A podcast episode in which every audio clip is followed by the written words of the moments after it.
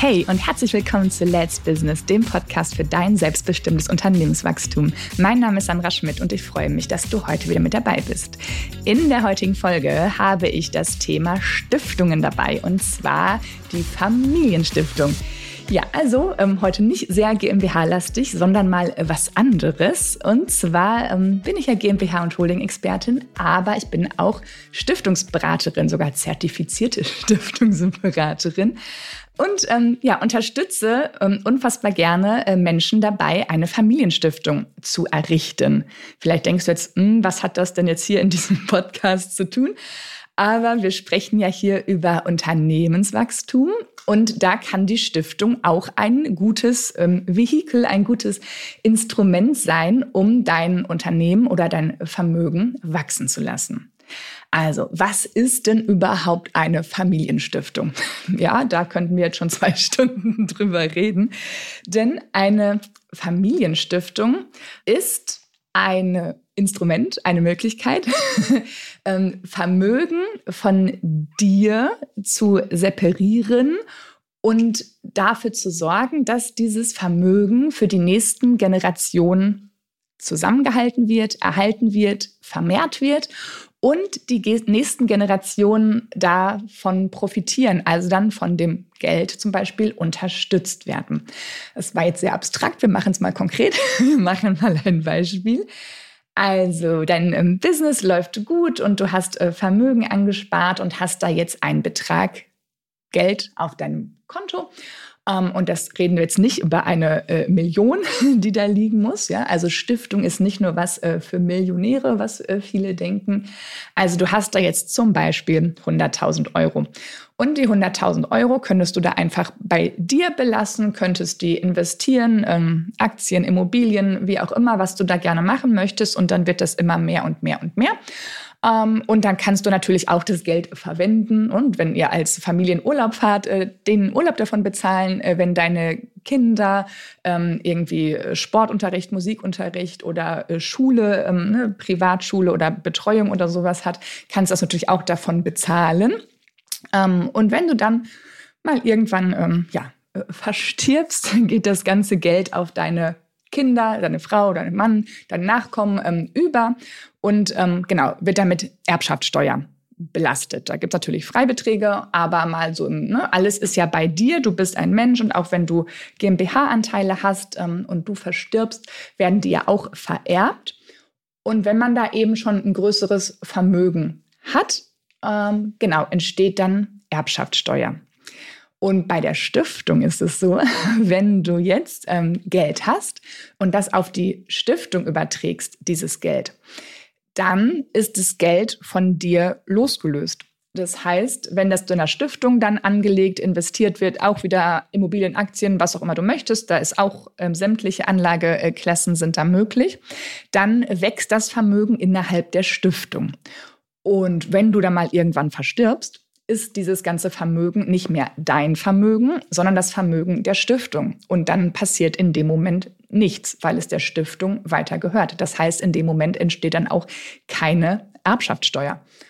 Und das kann ein sehr spannender Gedanke sein, wenn du eben Vermögen hast und das jetzt schon mal von dir ja, trennen möchtest, loslösen möchtest und auf diese Stiftung übertragen möchtest.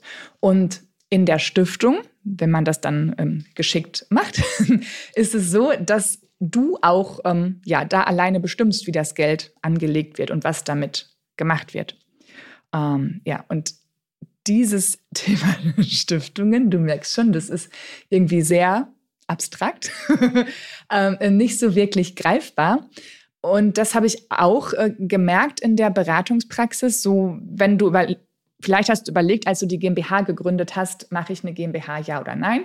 Und vielleicht hast du da so ein halbes Jahr dich mit dem Thema beschäftigt und überlegt und dann mal gerechnet, ähm, lohnt sich das steuerlich, wie ist es denn?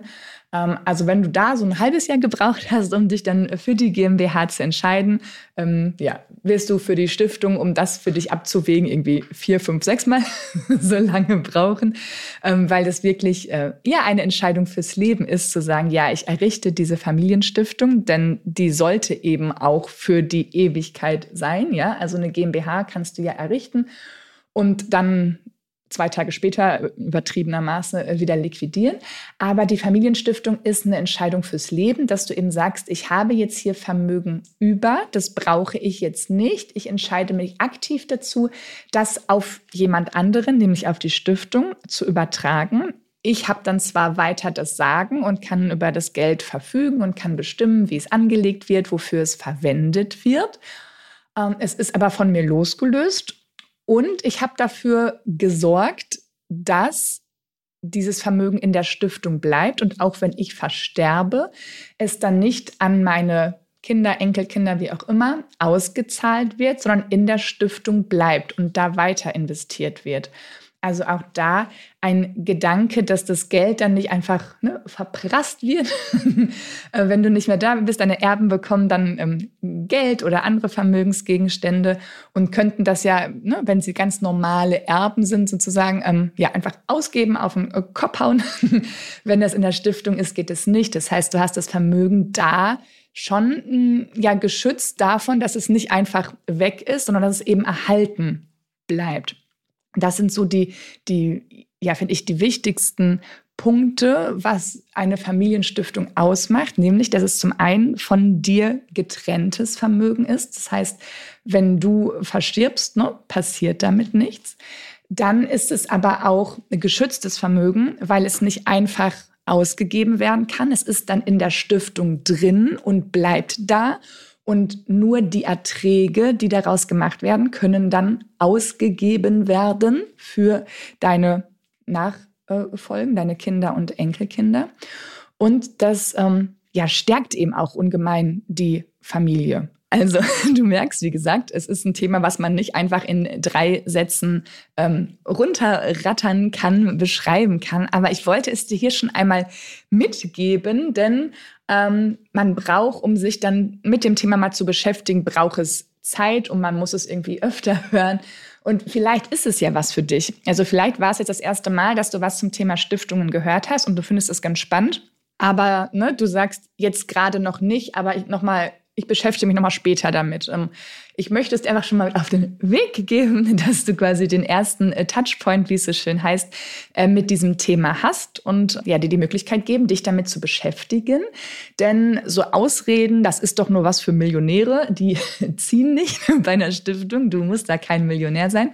Und auch solche, ach, das mache ich, wenn ich 60 bin. Ne? Jetzt gerade meine Kinder sind noch ganz klein, das mache ich, ne, wenn ich irgendwie mit meiner GmbH ab, abgeschlossen habe, die vielleicht äh, verkauft habe irgendwann, dann habe ich ganz viel Geld ähm, und dann beschäftige ich mich damit. Das ist auch nicht so der richtige Ansatz, denn auch wenn du noch jung bist und deine Kinder noch ganz klein sind oder bisher nur ein Kind da ist und noch andere Kinder in Planung sind, ähm, ist das auf jeden Fall auch schon mal der richtige Zeitpunkt, sich mit dem Thema Stiftungen zu beschäftigen. Ähm, ja, es gibt auch nicht den perfekten Zeitpunkt, wie es auch bei der, ne, bei so vielen Sachen nicht den perfekten Zeitpunkt gibt. Aber ähm, ja, es lohnt sich, ähm, sich mit dem Thema mal zu beschäftigen, denn je vermögender du wirst, desto ne, höher wird dann auch im Fall deines äh, Todes die Erbschaftssteuer. Die kann man eben so steuern und gestalten, dass schon mal Vermögen von dir losgelöst wird aber auch der Gedanke, dieses Vermögen wirklich in diesem geschützten Raum zusammenzuhalten und äh, da zu mehren, um dann die Familie damit unterstützen zu können, ist sicherlich ganz reizvoll, weil es eben ne, diese, dieses Geld raushauen, diesen um, Konsum deutlich reduziert. Ja.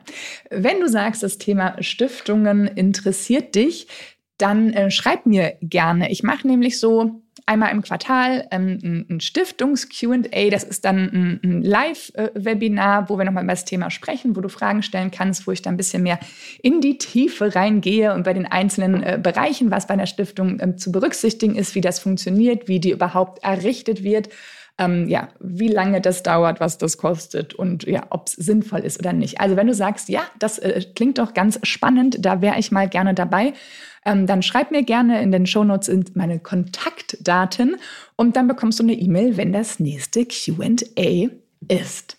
Ja, ich hoffe, dir hat diese Folge gefallen, auch wenn es mal nicht um die GmbH ging. Ähm, ja, abonniere den Podcast gerne direkt in der Podcast-App, connecte dich mit mir auf LinkedIn. Ich bin gespannt auf dein Feedback zu dieser Folge und vielleicht sehen wir uns dann im nächsten Stiftungs-QA. In diesem Sinne, deine Zeit ist jetzt. Let's Business. Deine Sandra.